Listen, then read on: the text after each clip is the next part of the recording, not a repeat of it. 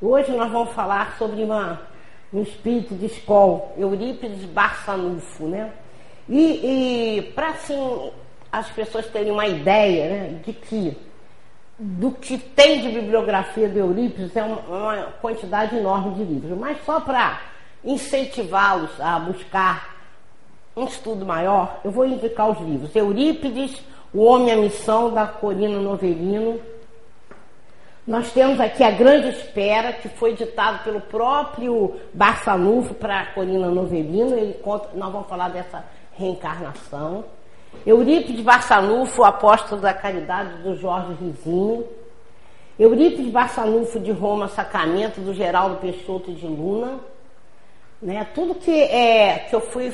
É, eu li esses livros todos, mas existem uns, uns outros tantos para quem quiser se aprofundar. Ó, subsídio para a história do Eurípides Barçanufo, do Inácio Ferreira.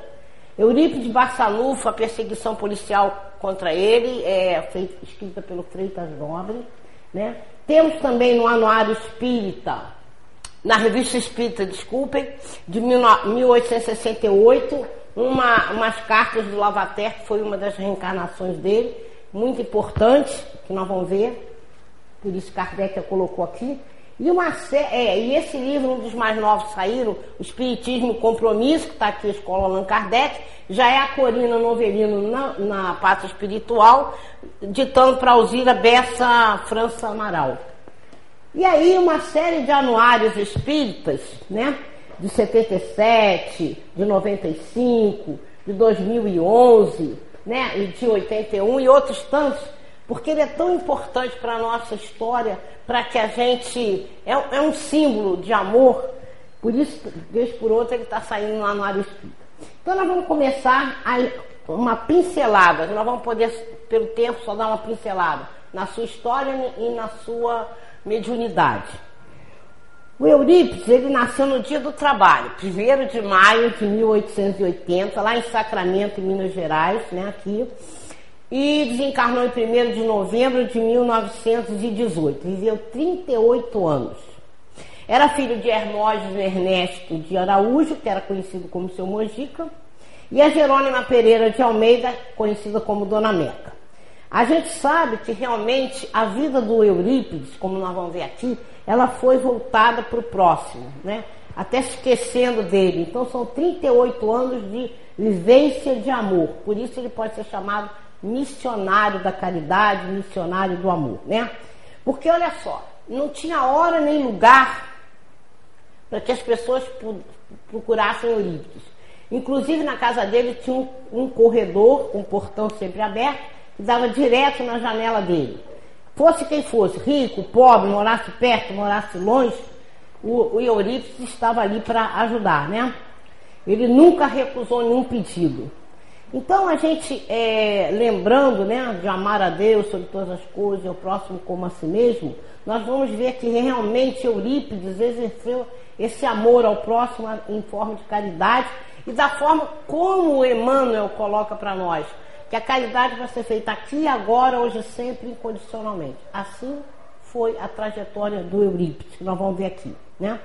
Então, é, a mediunidade dele era extraordinária fé inabalável, coração caritativo. Ele vivia realmente para em função do próprio, né? do próximo. E aí muitas coisas que nós vamos ver aqui que ele fazia em termos de cura, aquela época era interpretada como um milagre. E hoje a doutrina espírita nos explica que tudo está dentro da lei da normalidade, né? não, não existe milagre. Né? A vida então de Eurípides foi assim, uma trajetória de amor incessante, de doação e construção do bem. Ele era o terceiro filho de uma prole de 15 crianças, né? Família católica, aliás, toda Sacramento, mais ou menos 2 mil habitantes, era católica, né? E o pai dele, seu Mojico, recebia mais ou menos 1.500 réis por dia. A gente não tem a mínima noção de quanto é, mas a gente sabe que era muito pouco para aquela família imensa, né? Então ele cresceu mal nutrido, e enfermiço. Tem uma história interessante que aconteceu com ele quando tinha quatro anos. É, Eurípides via as crianças entrarem né, na, nas padarias, confeitarias, saírem com balas e doces. E ele ficou curioso, né? Saber como elas adquiriam aquilo. Então as crianças, para fazer troça dele, falavam para ele pegar um barro, ele arredondar e afinar, e aparecer uma moeda, né? E com aquilo ele conseguiria o doce.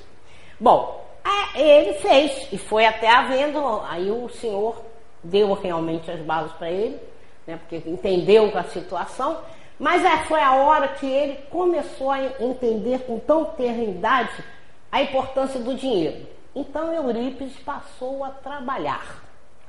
Trabalhar de que forma? Embora pequenininho, com 5 anos, 6 anos, ele ia até a estação de trem, quando chegava o trem, é, é, ajudava as pessoas a trazer embrulho, alguma coisa para ganhar um trocadinho. Na venda que o pai dele trabalhava, ele também é, amarrava os cavalos e ia ganhando um trocadinho. Aí que está a importância desse gesto. Não era para ele comprar bala. Ele nunca comprou bala com aquele dinheiro. Ele simplesmente pegou uma meia velha do pai dele, socava as moedinhas lá, para que um dia, quando ele achasse que tivesse uma quantidade né, é, é, nesse, é, suficiente de moedas, ele daria para a mãe dele, para ela não deixar faltar, faltar o pão. Aí a Corina Novelino diz que isso foi um dos primeiros gestos né, de é, amor que ele começou a fazer aquele momento, com tão eternidade. Assim era Eurípides, né? Então a gente vai vendo que, na realidade, ele criou, como eu falei, se criou muito ainda malnutrido. E ele andava sempre com uma camisola a camisolinha dele tinha dois bolsos. Numa camisola, numa, num bolso ele tinha rapadura e no outro a pele de porco, para ele ficar o dia inteiro chupando uma coisa ou outra. Era assim que ele se alimentava durante o dia, né? Depois ele foi, é, o pai dele foi para uma outra cidadezinha chamada Cipó. Então, nas horas vagas do pai dele, ele ajudava o pai, como eu disse, né, que ele, ele também trabalhava para ganhar o dinheirinho. Ele ajudava o pai e o pai ensinava ele a língua portuguesa, né? E aritmética enquanto ele não estivesse trabalhando, né? Então a gente vai é, vendo que como a, a, trajetória dele foi, né? É, assim, voltada para esse trabalho, mas em função de juntar dinheiro para a família. Aos nove anos, desculpem, ele, ele vai se matricular numa escola do senhor Joaquim Vaz de e aí é onde ele vai fazer o, o antigo primário nosso, né? Mas de uma forma intensiva e ele se, já se projetou muito na época, né? Então, com, com nove anos, ele já conclui esse curso básico. E vai ser matriculado numa escola que era top na época, né?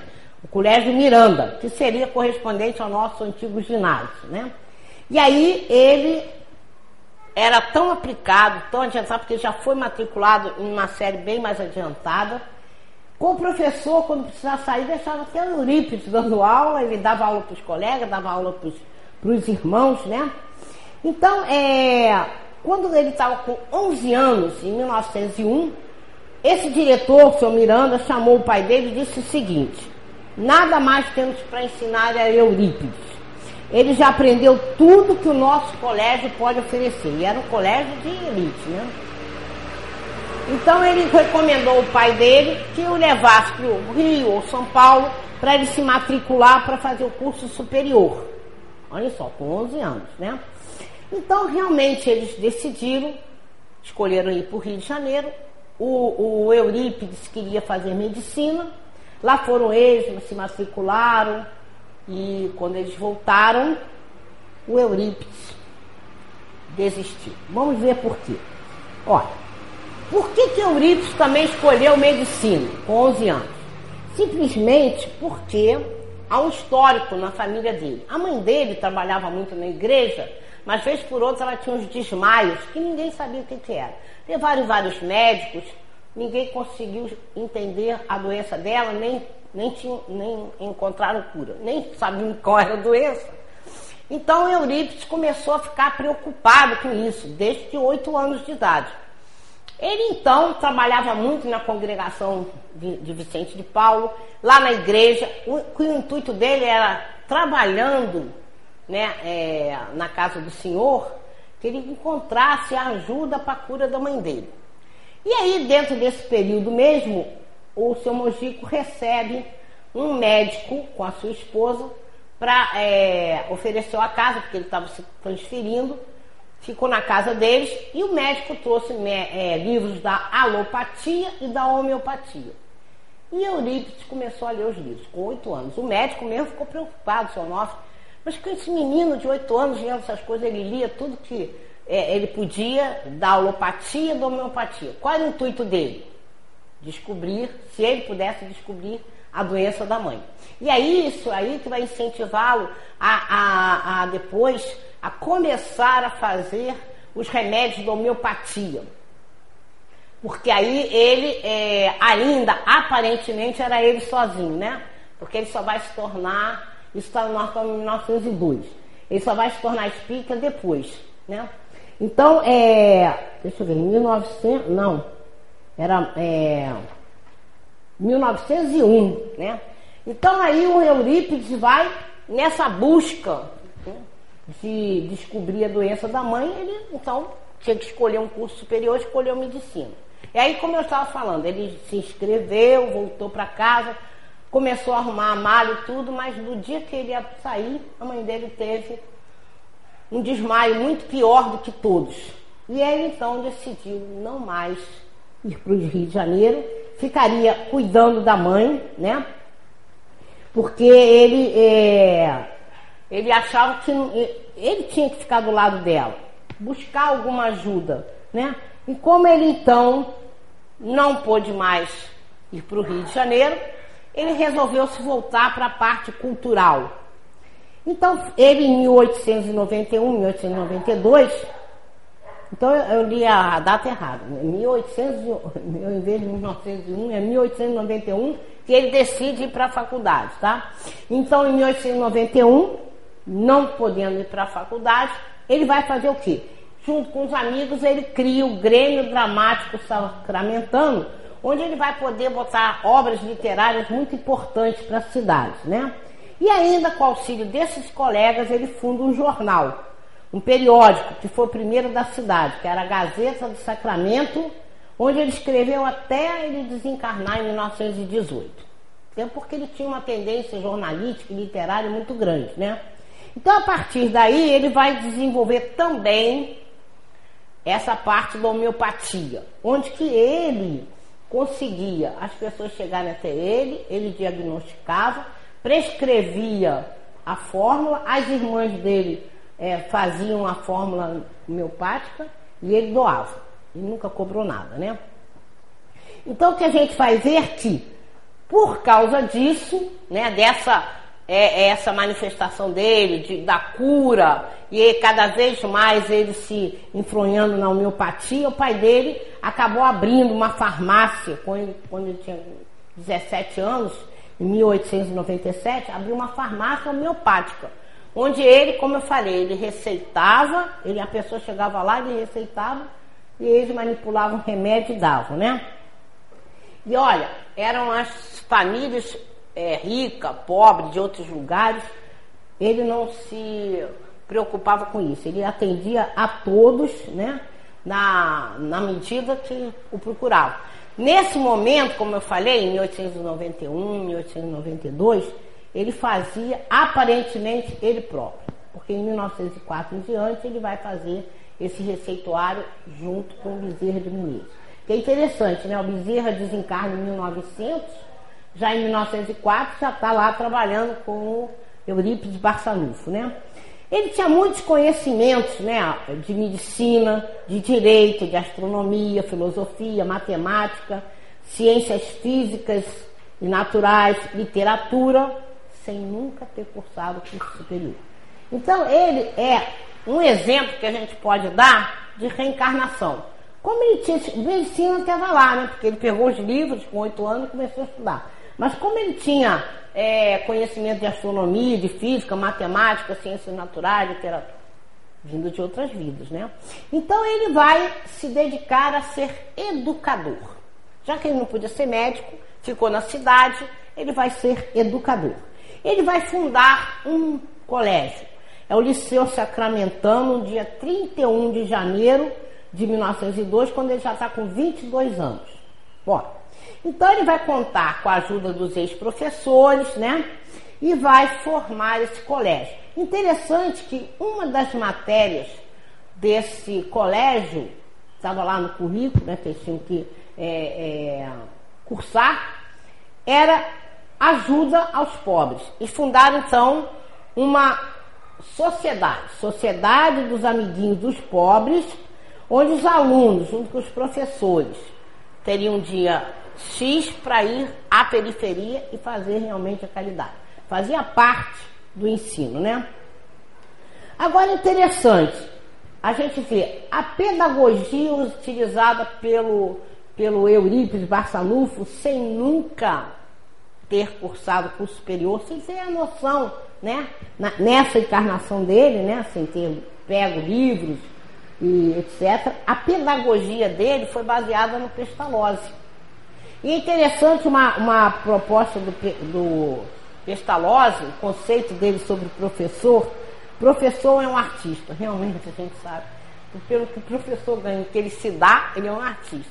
Mas o Pestalozzi dizia: professor é um artista, acima de tudo, porque ele põe a ciência em ação, movimentando princípios e leis naturais. Assim agia o Eurípides Barçalufo na sua escola, né? Porque aí a arte adquire uma forma racional né, e compreensível. Então, olha só, o, o Eurípides, ele seguiu a metodologia de, sem né, ter estudado, como eu falei, a pedagogia de Platão, Kant, Spencer e o próprio Pestalozzi. Os processos didáticos dele né, se inspiravam nessa teoria iluminada de pedagogia. Né? E, o, e ele, antes de ser mesmo espírita, ele achava que os seus alunos traziam seus dons e dali ele era a, a, metodologia dele era tirar dos alunos aquilo que eles já traziam de bagagem, né? E trabalhar melhor aqueles talentos, né? Para que eles pudessem evoluir. Então lá nesse, então, nesse colégio, já desde a década, na, na primeira década do século passado, o processo de aprendizagem dele era para estimular, guiar, dirigir, orientar o ensino, tal como é feito nas atuais escolas, é a pedagogia né, atual. Bom, tudo ia muito bem nesse colégio, até que chegou em 1904, Eurípides Barçanufo, nós já vamos ver porquê, ele é obrigado pela espiritualidade a chegar na cidade e se dizer espírita. Aí o colégio esvaziou, professor, aluno, não ficou com ninguém. Né? E Eurípides é, entendeu né, que a proposta de ser espírita e trazer o conhecimento espírita levou todo mundo para fora do colégio. Mas ele não abriu mão. Ele dizia o seguinte: que retirem os filhos, mas a finalidade salvadora do aprendizado espírita será mantida. Ele não abriu mão. Foi embora todo mundo, mas ele ficou muito triste. E tem uma passagem muito interessante. Que ele, uma das vezes, ele estava sentado assim na mesa, tinha uns lápis, tinha papel, assim do lado, ele chorando, muito triste, de repente sentiu vontade de pegar no lápis e parar. Ia lá no lápis, até que ele acabou pegando no lápis e olhem a mensagem que veio. Não feche as portas da escola. Apague da tabuleta a denominação Liceu Sacramentano, que é um resquício do orgulho humano. Em substituição, coloque o nome Colégio Allan Kardec e ensine o Evangelho do meu filho nas quartas-feiras. Instituo um curso de astronomia. Acobertarei o Colégio Allan Kardec sob o manto do meu amor. Assinado Maria, serva do Senhor. Então aí ele recebe essa mensagem de Maria, né? Uma das primeiras que ele fez, a psicografia, e aí ele vai, não se faz de rogar. No dia 31 de janeiro de 1907, já com 27 anos, ele abre então o colégio Allan Kardec. Só que agora, né, é, nessa perspectiva da própria doutrina espírita, ele vai conseguir muitos alunos, os professores vão voltar, ex-professores, os, os, irmãos dele, porque o, o, colégio, os professores eram todos voluntários. Né? E aí ele vai ter, desde o ensino elementar até o ensino superior, mais ou menos 100 crianças de 7 a 16 anos.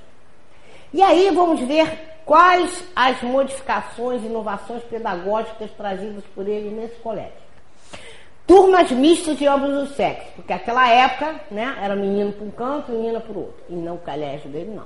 Eram ambas, ambos os sexos. Integração de alunos e professores da raça negra, que também era separado.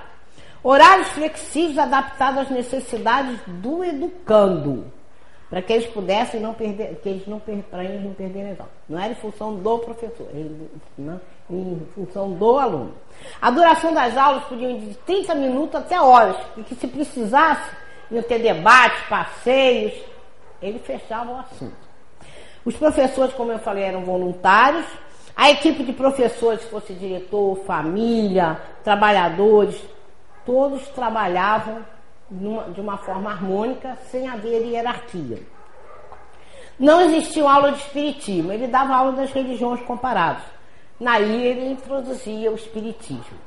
A avaliação era contínua, sobretudo oral, né? com exames finais, mais orais, as pessoas da, da comunidade participavam, porque na, na realidade ele não estava afim de fazer uma prova para porque ele tinha noção, que nós temos noção, né, que a prova nem sempre ela vai dizer o quanto você sabe, né? Você vai um dia, você sabe tudo, está nervoso e faz uma má prova, né?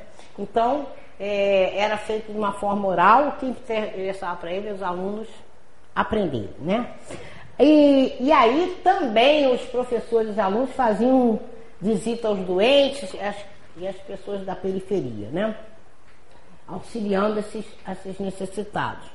Não existia prêmio. Ninguém ia ganhar como no nosso tempo medalhinha, né? Eu me lembro que era uma, eu fico pensando quando eu, eu eh, lembro disso aí, né? A não existência de prêmio. Eu sei que na minha época existiam medalhinhas.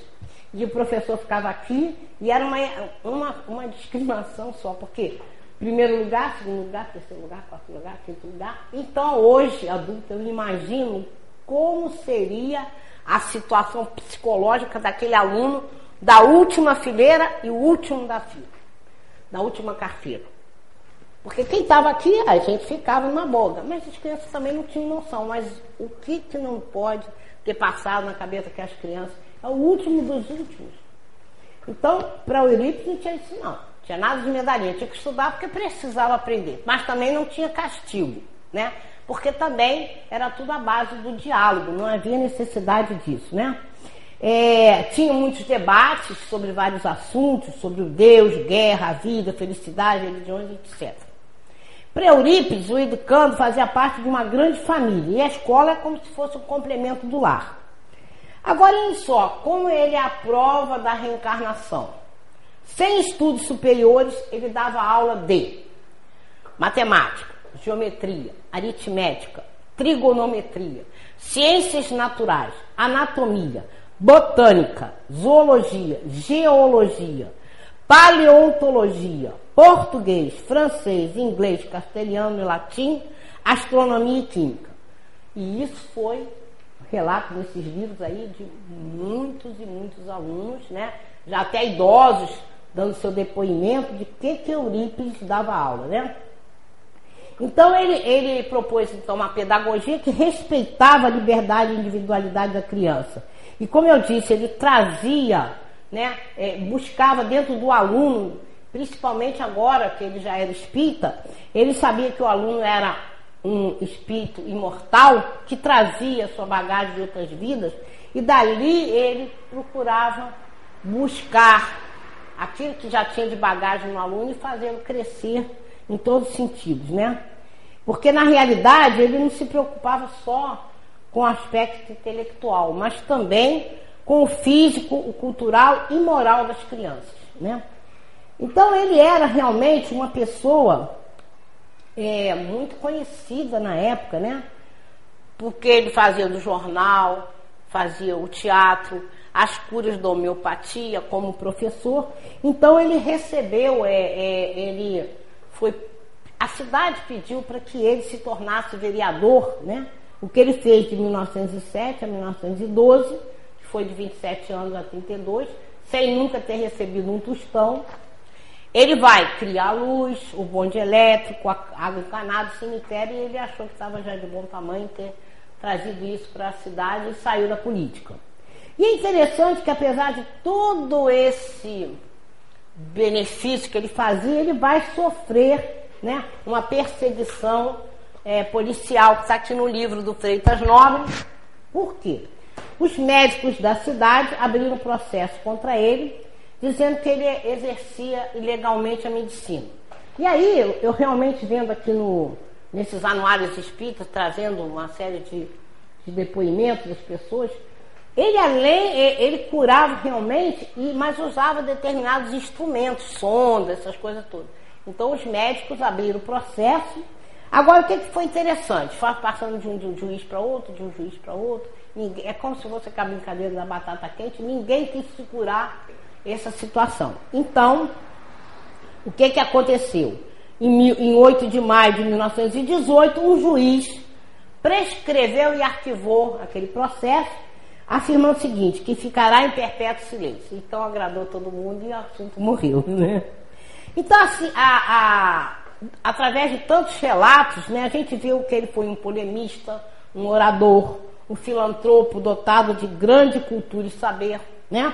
Dotado de várias faculdades mediúnicas, era médio inspirado, médio vidente, audiente, receitista psicofônico depois com a ajuda do Bezerra, né? Psicógrafo, exercia desdobramentos e bicorporidade para cura à distância. Ele ia e vinha no piscar de olhos. Então, o, há centenas mesmo, não é exagero não, de relatos de toda essa parte dele da cura, né, e da sua participação, e que a gente só vai pensar um, um casinho ou outro, porque o nosso tempo é muito curto. E além do que, ali no colégio Allan Kardec, ele tinha um porão, um portão lá, as pessoas traziam os obsediados até lá, até o Eurípides, e aí é, o Eurípides os levava pelo portão e lá ele começava um tratamento de desobsessão. Faziam né, a, a desobsessão com aqueles que vinham muito angustiados. Tem o caso de um homem enorme ele veio é, sendo carregado por seis homens fortes, chegou na porta, o Eurípides era pequenininho, magrinho, e aí eles, o Eurípides pediu para eles largarem, eles queriam largar de jeito nenhum, porque o homem está muito violento, né? E ele olhando para o homem, já olhando para o homem, né? Já foi doutrinando, e aí a, eles custaram a largar, mas quando largaram, o homem veio mansinho, mansinho. Tem um, um relato aí, do cunhado dele, porque assim, às vezes tinha ocasiões que levavam os obsediados, Eurípides não estava, então eles faziam revezamento para tomar conta do obsediado até, porque era, muito, era às vezes muito violento, né?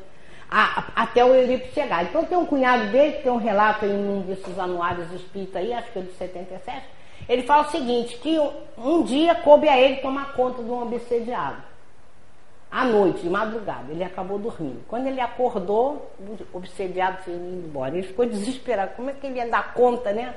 Daquilo para Eurípides. Mas quando ele chega ao portão, o homem está voltando. Eu não consegui me afastar daqui. Quer dizer, já estava sendo, né? É, preparado pelo próprio Eurípides à distância. Então a gente pode falar agora de determinadas curas que ele fazia. Ele curava lepra, ele curava tuberculose. Agora, o que mais é, se destaca né, para a gente, que a época devia ser uma coisa absurda, eram os partos que ele fazia à distância. Então, muitas vezes estava dando aula, né? E aí, de repente, ele ficava parado assim e ia fazer o que tivesse que fazer em termos de cura né, ou de parto. Ele usava da bicorporeidade.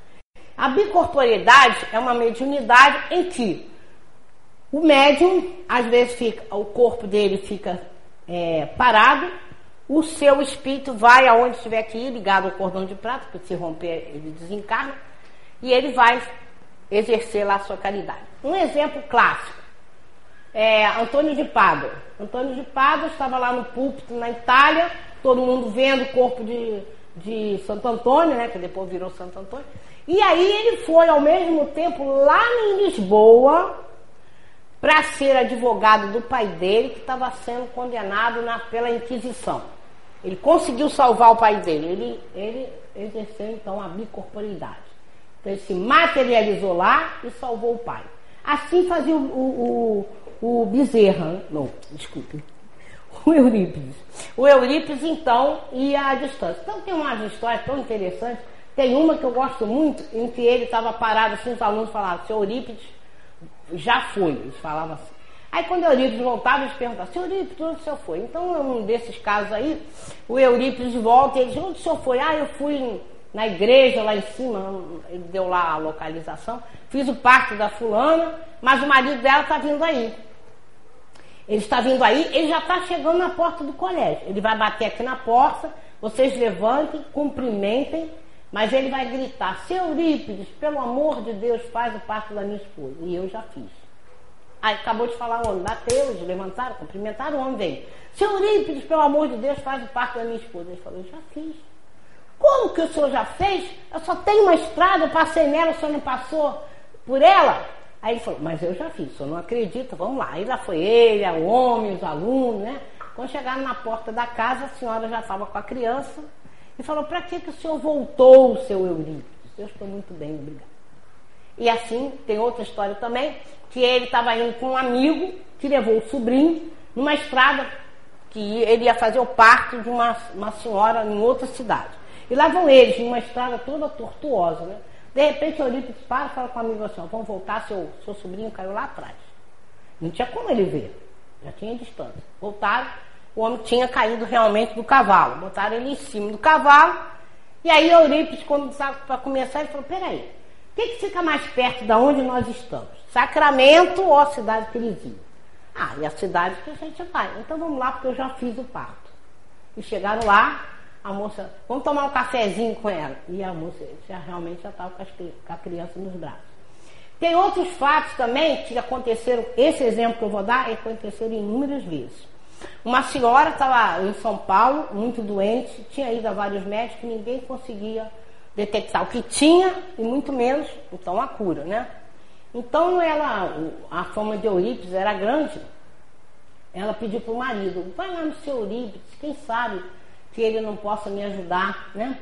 Então, vamos dizer que é uma quinta-feira. Aí o homem programou de ir na, no sábado. Então, sábado eu vou para Sacramento. Sexta-feira de manhã, o correio bate na porta dela e os remédios estavam lá. Isso aconteceu ó, com muitas, muitas pessoas. Tem uns relatos aí. Então, ele, né, é, captou o, o pedido de socorro, manipulou os remédios e mandou. Antes do homem chegar lá. Então, ele fez para é, muita gente aconteceu isso. Então, às vezes também ele saía para fazer a cura. É, por exemplo, quando o, nós vamos relatar que o dia que ele se tornou espírita, ele saiu do centro, já era noite, atravessou um bosque e esqueci o nome do homem. Ele era leproso. Bateu na casa, na porta dele, deu um beijo, abraçou curado na hora. É, então, a história dele é muito linda, mas a gente não pode ficar detalhando demais que não vai dar tempo.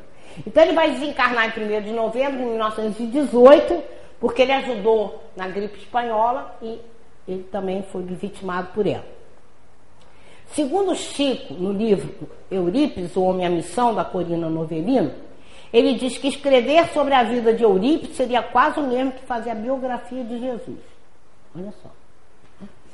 Então, vamos ver como ele se tornou espírita. Foi uma coisa interessante, né? Ele era, a gente sabe, católico, né? Mas o tio dele teve uma experiência interessante.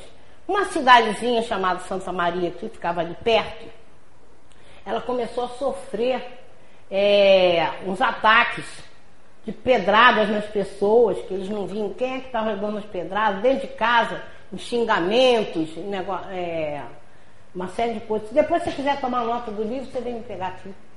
É, tem uma moção deles aqui. Aí o que, que acontece? A cidade ficou, nós estamos sendo atacados por demônios, né? Desesperados.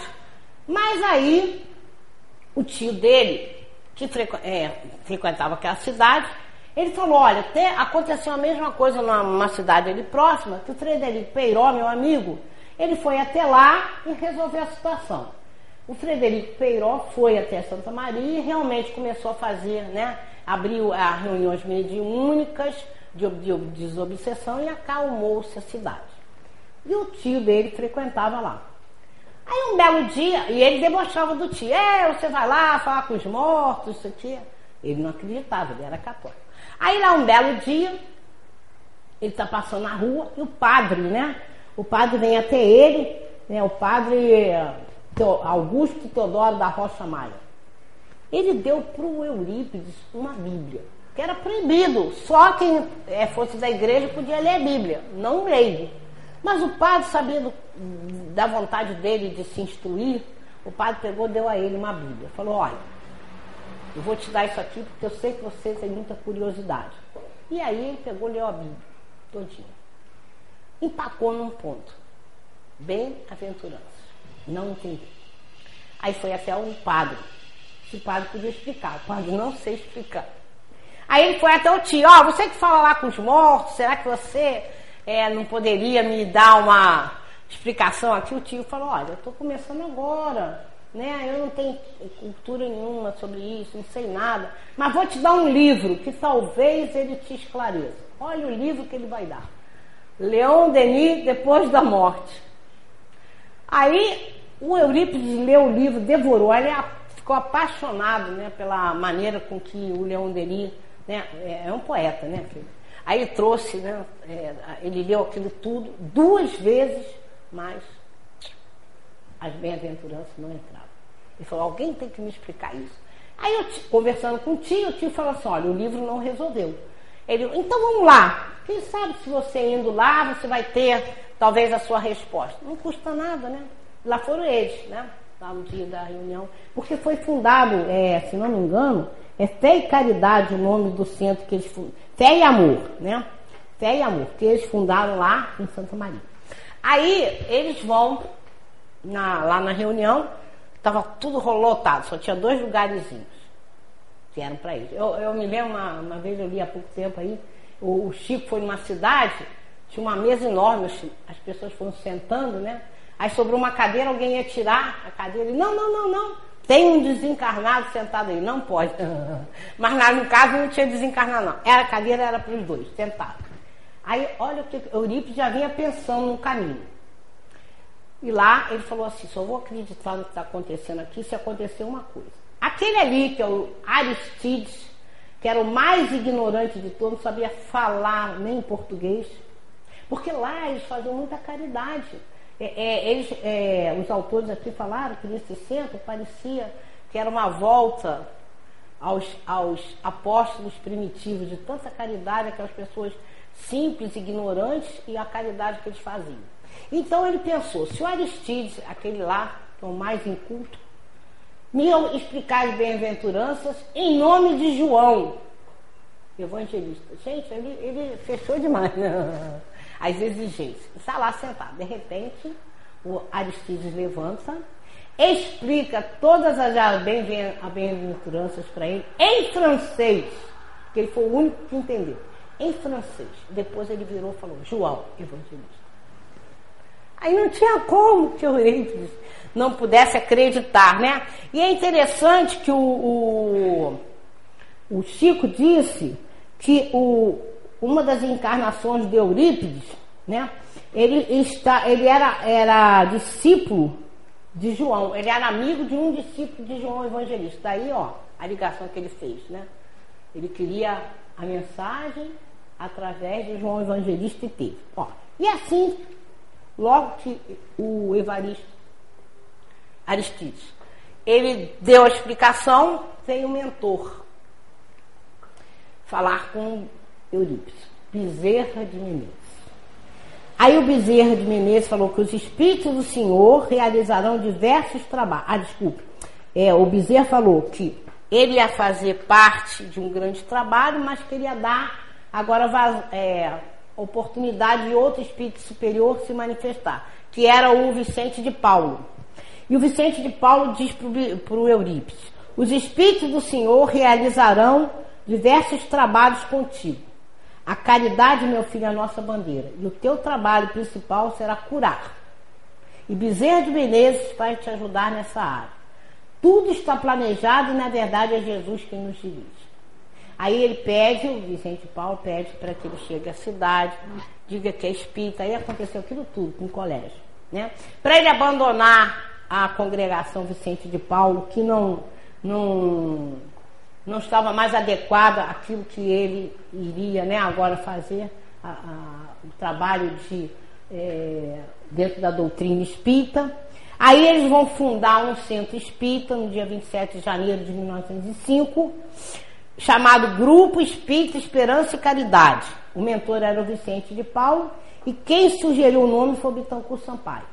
Né? E lá trabalhava também, bezerro e tudo. Né? Então eles começaram a fazer o trabalho de desobsessão, de ajuda, de cura dentro desse, desse centro. O Bezerra de Menezes esclareceu uma coisa que lá pelos idos 60 ou 70 depois de Cristo, o, o Barçanufo era um general romano e, e o, o, braço direito dele era o, o Valdo Vieira. Então nessa época eles se converteram os dois ao cristianismo. Bezerra então diz que ao longo das reencarnações do, do Eurípides, ele foi reunindo todo mundo lá em Sacramento todos aqueles que ele prejudicou e ele foi reunindo lá e depois curou um a um naquela época. Né? Bezerra disse que para ele ser Eurípides, ele levou 1.800 anos para ser é, Eurípides Barçanufo, né? para ele ser o que ele foi. Agora, além do que a gente viu, né, das matérias que ele é, lecionava, sem nunca ter cursado curso superior, que é uma prova da reencarnação. Vamos ver agora os espíritos que se comunicaram com ele, que dá a ideia bem clara para nós de que qual é o teor desse espírito de escola. Se comunicavam com ele da Grécia Antiga, Sócrates, Platão e Pitágoras. Filósofo romano Juvenal. Maria, mãe de Jesus, Ana, a mãe de Maria, Maria Madalena, João Batista, João Evangelista, Pedro, Tiago, Mateus, Marcos, Lucas, Paulo. É de tudo, né? De origem do cristianismo, eles se comunicavam com Orígenes, Jerônimo e Agostinho. Os mártires da Inquisição, Jordano Bruno, Jean Ros e Joana d'Arc. E tudo isso é documentado, tá? Né? Tirado da carochinha, Da velha França, eles se comunicavam com Vitor Hugo, Lamartine, Lamennais, Fenelon, Michele, Lafontaine, Le Cordel e Bisset.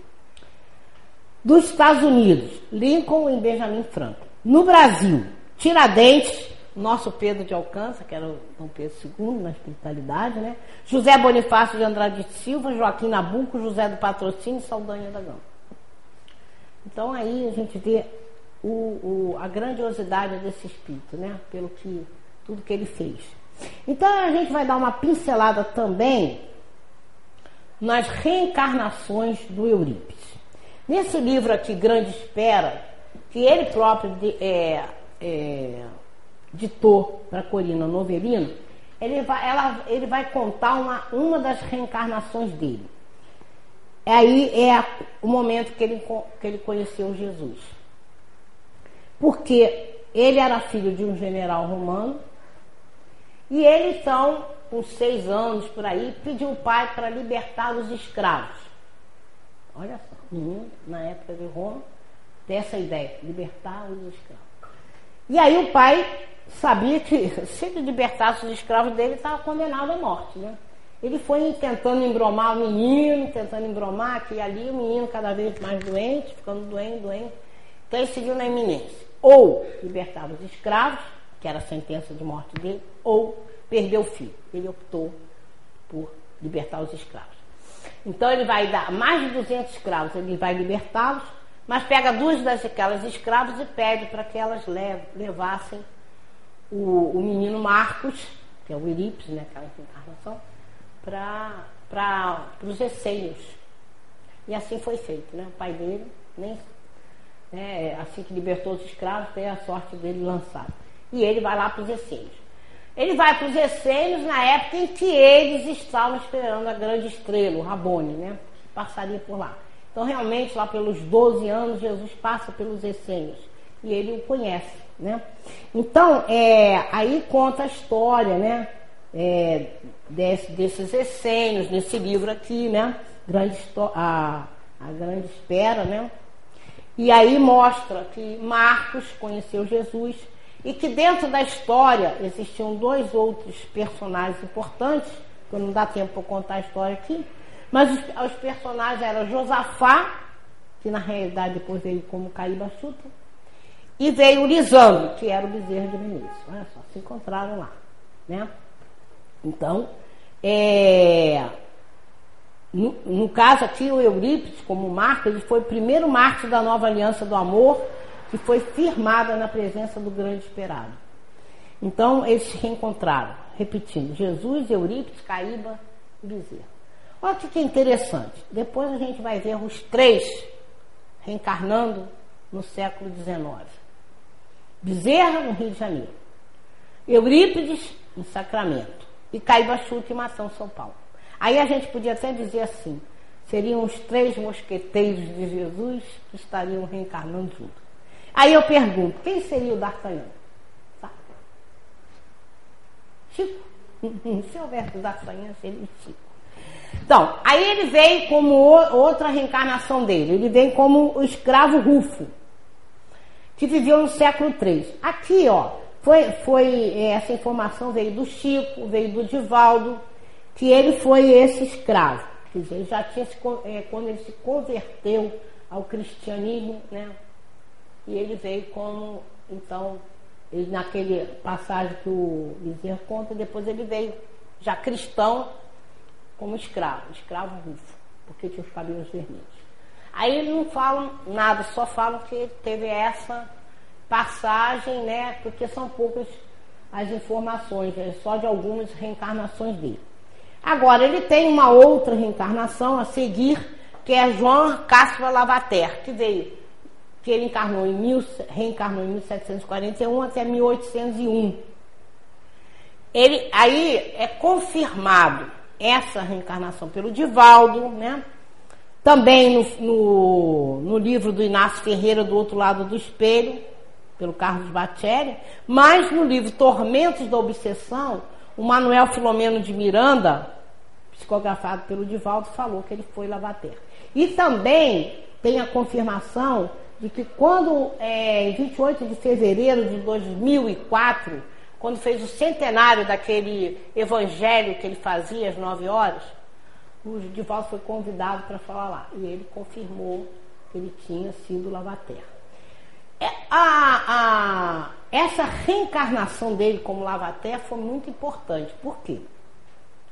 Ele vai escrever seis cartas à imperatriz russa, descrevendo a comunicação, na época chamaria vivos e mortos, a gente sabe que é encarnado com desencarnado. Tão importante foi essas essas seis cartas, que Kardec colocou aqui, ó, no, em 1868, na revista Espírita, está as cartas de Lavater. São seis cartas para a imperatriz russa. E lá ele fala, como eu disse, das, re, é, das comunicações. Essas cartas datam de 1798, 59 anos antes de sair a doutrina espírita, trazendo para nós as comunicações. Então, é muito importante né, é, essa colocação, é, essa contribuição de Lavater, né, 59 anos antes da doutrina sair. E está lá no Anuário Espírita, né, na revista Espírita. Depois ele veio, é outra reencarnação que eles contam, que seria assim no século XIX, como um anônimo lenhador que nasceu realmente no Brasil. Bom, eu, é, eu já falei então que o, o no culto do Evangelho das nove horas, foi confirmado pelo, em 2004 que ele foi lavater pelo Divaldo. E é, também foi confirmado que ele foi um lenhador no século XX. Olha só, ele veio, século XIX, ele veio como um lenhador justamente né, por essa região, para ele é, aurir forças, para ele enfrentar a próxima reencarnação como Eurípides Barçanufo, né? Porque foi é, muito importante para ele isso, né? Então é, já é essa, essa, essa reencarnação também foi reafirmada por outros espíritos.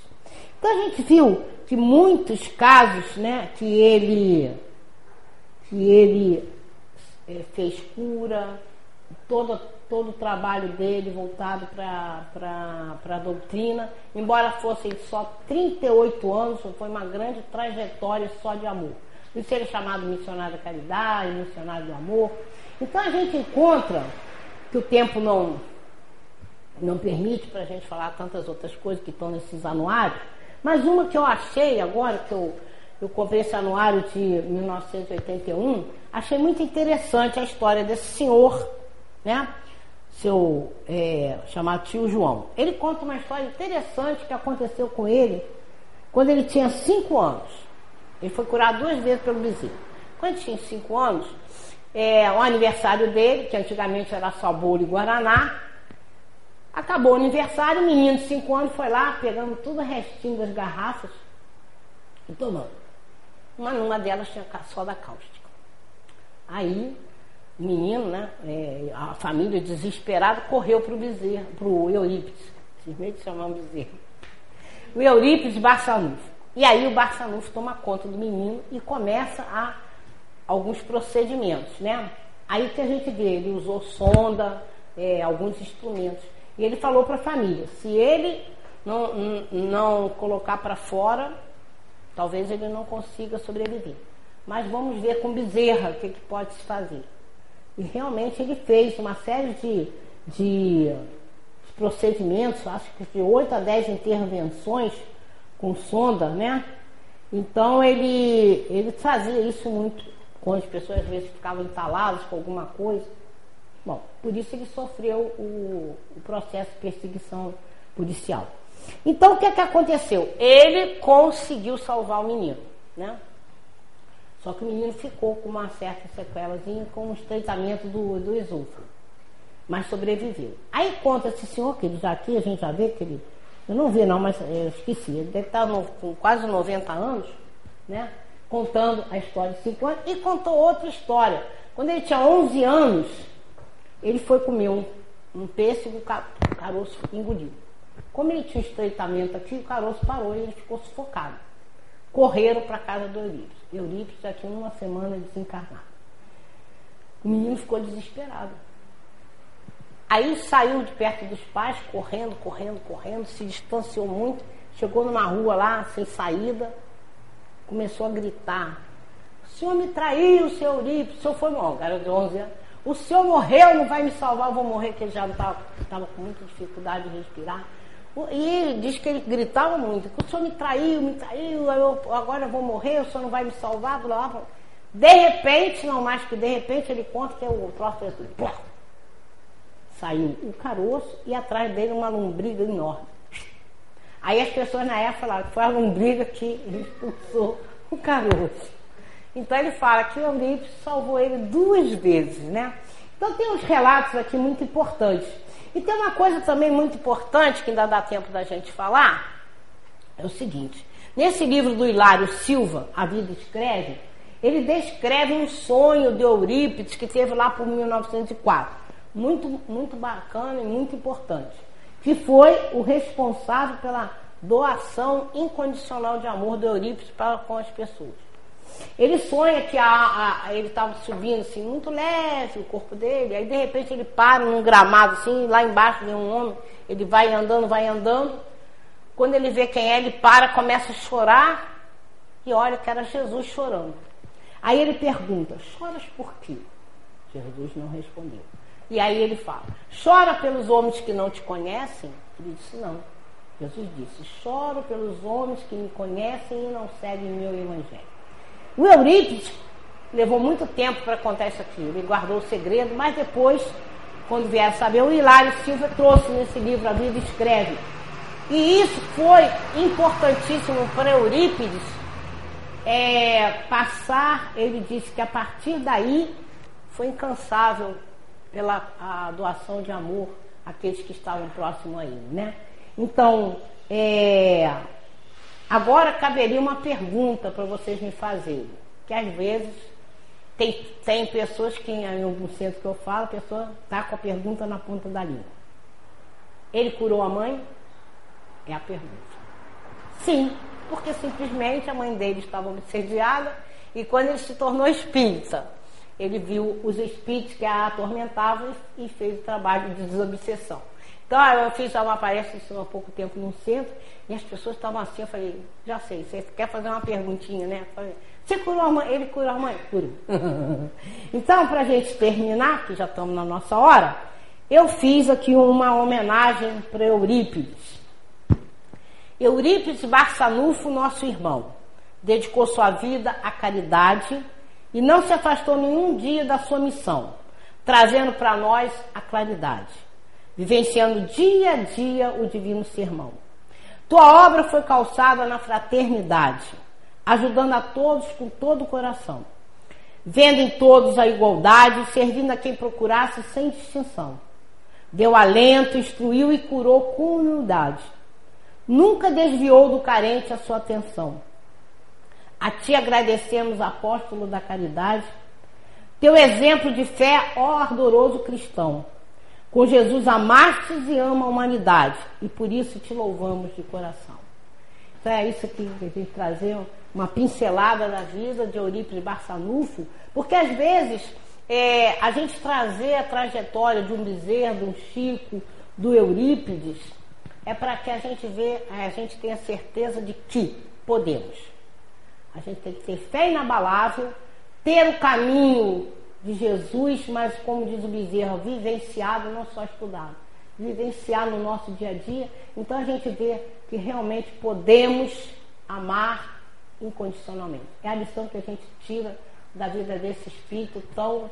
Além de ser uma prova da reencarnação, é, é um exemplo de que realmente a gente, nem que seja um pouquinho, a gente pode se doar que a gente possa virar um mini missionário do amor no nosso dia a dia. Porque nós estamos aqui para esse crescimento espiritual. Temos que trabalhar para sobreviver, mas a parte maior do nosso tempo seria trabalhar o nosso crescimento espiritual e não há nada que nos dê mais possibilidade do que isso, do que exercer o amor incondicional, fazer como Emmanuel deixou bem claro para nós, fazer amar ao próximo é fazer caridade, aqui, agora, hoje, sempre, incondicionalmente. E foi isso que Eurípides fez.